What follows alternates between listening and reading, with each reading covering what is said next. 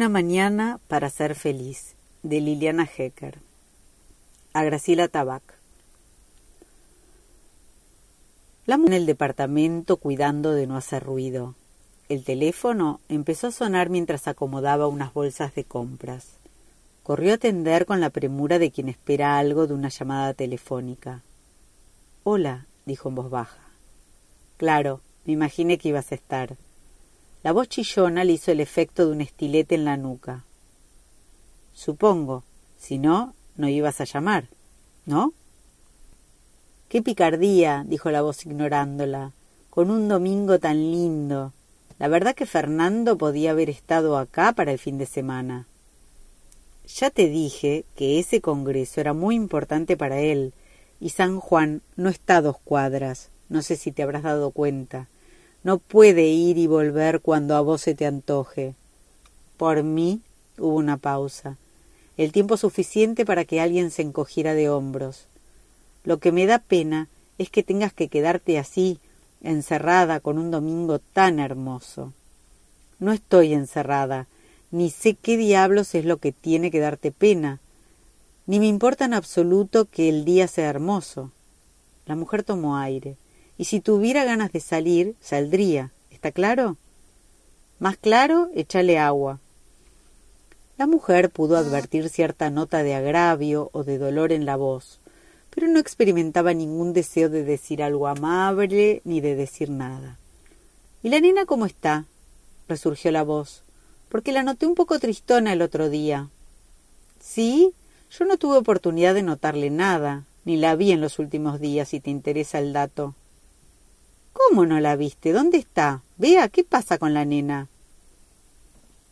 Está asustada, pensó la mujer llamada Bea, como si el mundo que conoció pudiera saltar en pedazos. Con un movimiento brusco se sacó el pelo de la frente. Que ella arregle su vida, pensó. Yo ya tengo bastante con la mía.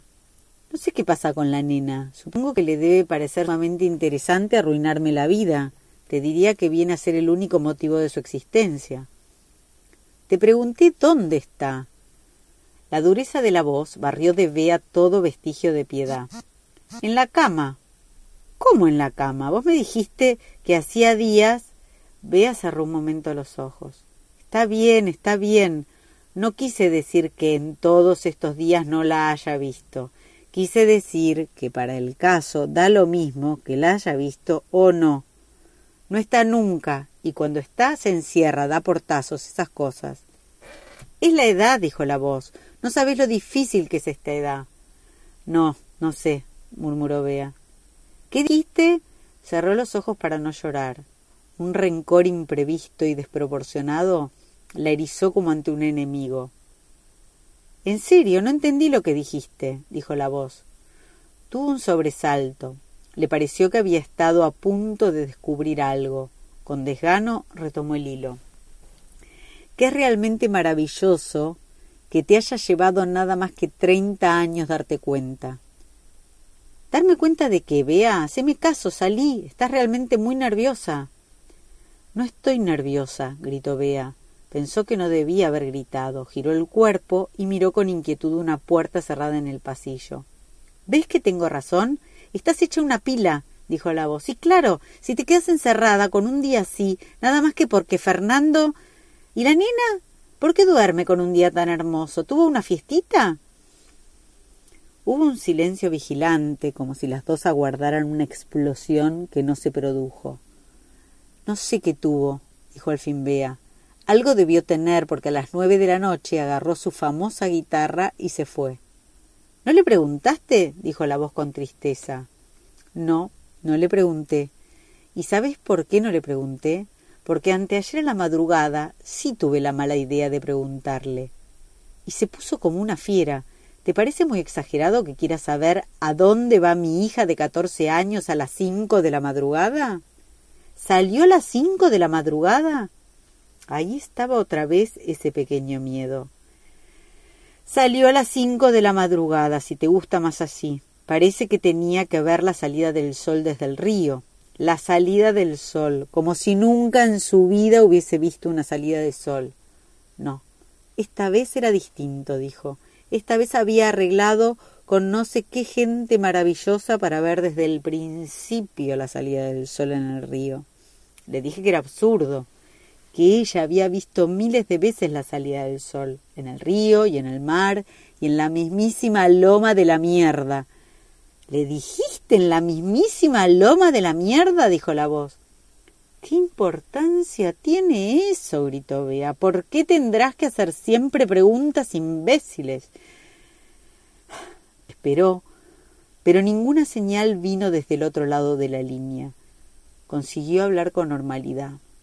Le dije que era ridículo. Está bien así ridículo. Y encima peligroso. Y entonces, ¿sabés qué hizo? Se puso a llorar. Lloraba, y mientras lloraba decía que yo siempre le arruino todo, que todas las cosas que a ella le gusta hacer yo, ¿entendiste bien? Yo se las arruino, que iba a ir igual, sí, porque ya había arreglado con esa gente maravillosa, pero que ahora no era lo mismo, que ahora, dudó, lo dijo, que ahora ya no podría ser feliz. Una pequeña herida estuvo a punto de reabrirse en algún sitio, pero no lo permitió. Así que a la noche, por más que pasó tres veces delante de mis narices con su famosa ¿te lo podés imaginar? Tres veces delante tuyo como provocándote a que le preguntes a dónde va, con una cara que vos no sabés si se sale de la vaina por contarte algo importantísimo que le va a pasar esa noche con la guitarra, o lo único que busca es que le des la oportunidad de zamparte otra vez bien en el medio de la cara que vos no la dejás ser feliz, así que opté por lo menos arriesgado. No le pregunté nada. ¿Te parece incorrecto? La verdad, yo ya no sé lo que es correcto y lo que es incorrecto. ¿Ella sufría? La pregunta la tomó por sorpresa y algo en ella estuvo a punto de derrumbarse. Se golpeó el pecho. Yo sufría, se sintió impúdica. La madre suspiró. Mi Dios, Qué difícil es ser madre. Casi inaudible, Bea dijo. Y ser hija ni te cuento. Había escuchado un ruido. Se puso alerta. ¿Qué dijiste? dijo la madre. ¿Fue realmente un ruido en la habitación de su hija? Mamá, tengo que cortarte. ¿Por qué? ¿Por qué tienes que cortarme tan pronto? Bea abrió la boca como quien emite un largo grito silencioso. Al fin dijo Estaba ocupada. ¿En qué estabas ocupada? No me dijiste nada. Por Dios, ¿podrías dejarte alguna vez de hacer preguntas estúpidas? Lo dijo en voz muy baja, como para no ser oída por una persona cercana. ¿Qué se te dio ahora por hablar con esa voz de carnero degollado? dijo la madre imperturbable. Bea gritó. Déjame en paz de una vez. gritó. Estoy vieja, le pareció escuchar mientras el auricular se despegaba de su oído, pero no llegó a verificarlo antes de que en ella tomara consistencia el pensamiento presuntamente incómodo de que la mujer que estaba al otro lado de la línea tenía tanto miedo de quedarse sola que hasta aceptaría ser humillada con tal de seguir escuchando una voz humana, Bea colgó el teléfono. Escuchó atentamente, pero ningún sonido venía ahora de la habitación de su hija. La imaginó acechante, detrás de la puerta, tomándose el trabajo de moverse con el sigilo de un gato solo para lastimarla a ella. Lo más sencillo le hubiese resultado detestarla, pero decidió con adultez que alguien tenía que dar el primer paso para la reconciliación. Tomó aire y dijo ¿Ya te despertaste? Esperó. ¿Ya te despertaste? Esta vez el silencio atronó como una declaración de guerra. Estoy absolutamente harta de vos, gritó como quien abre una esclusa, y entró en la pieza. Ahí estaban la cama deshecha, la mesita atiborrada de cosas inservibles, ropa tirada por cualquier parte, la guitarra sin la funda abandonada en el suelo, y la ventana exhibiendo inútilmente su sol y su alegría. Bea miró con desamparo a su alrededor. No oyó un golpe como de puerta, tanteaba objetos como quien busca algo perdido. Abrió sin ilusiones una libreta con pequeños dibujos en la tapa. Caras hostiles, leyó al azar. Volvió atrás. Ella venía de un mundo fantástico y traía una rosa. La llevó a su casa, pero allí solo vio caras hostiles. Rodeando la mesa no había nadie para recibir su regalo. Farsante, pensó con una violencia que la tomó por sorpresa. ¿Cuándo trajiste una rosa casa, vos? ¿Qué haces con mi cuaderno? escuchó su espalda. No se dio vuelta enseguida, como si la postergación del movimiento pudiera despojar de realidad lo que estaba sucediendo. Pero su hija estaba ante ella bien real y la observaba con desprecio a través del pelo. Así que ahora también me espías, dijo. Era lo único que te faltaba.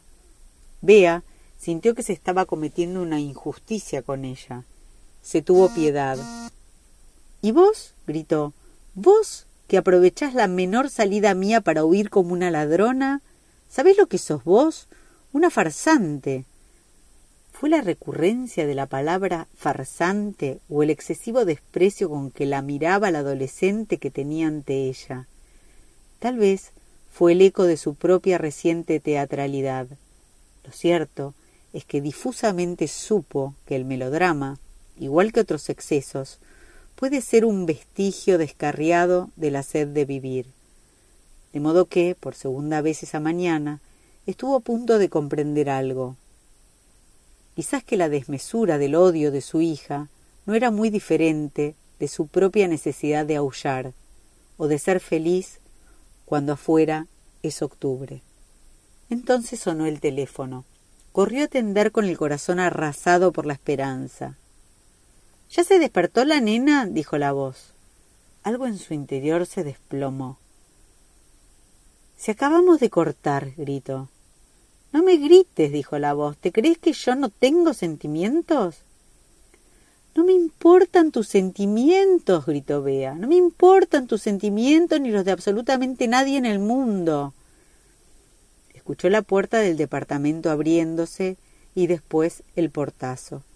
Hablame, hablame, alcanzó a oír antes de cortar el teléfono, como se oiría la voz del último sobreviviente en la abisal noche del mundo.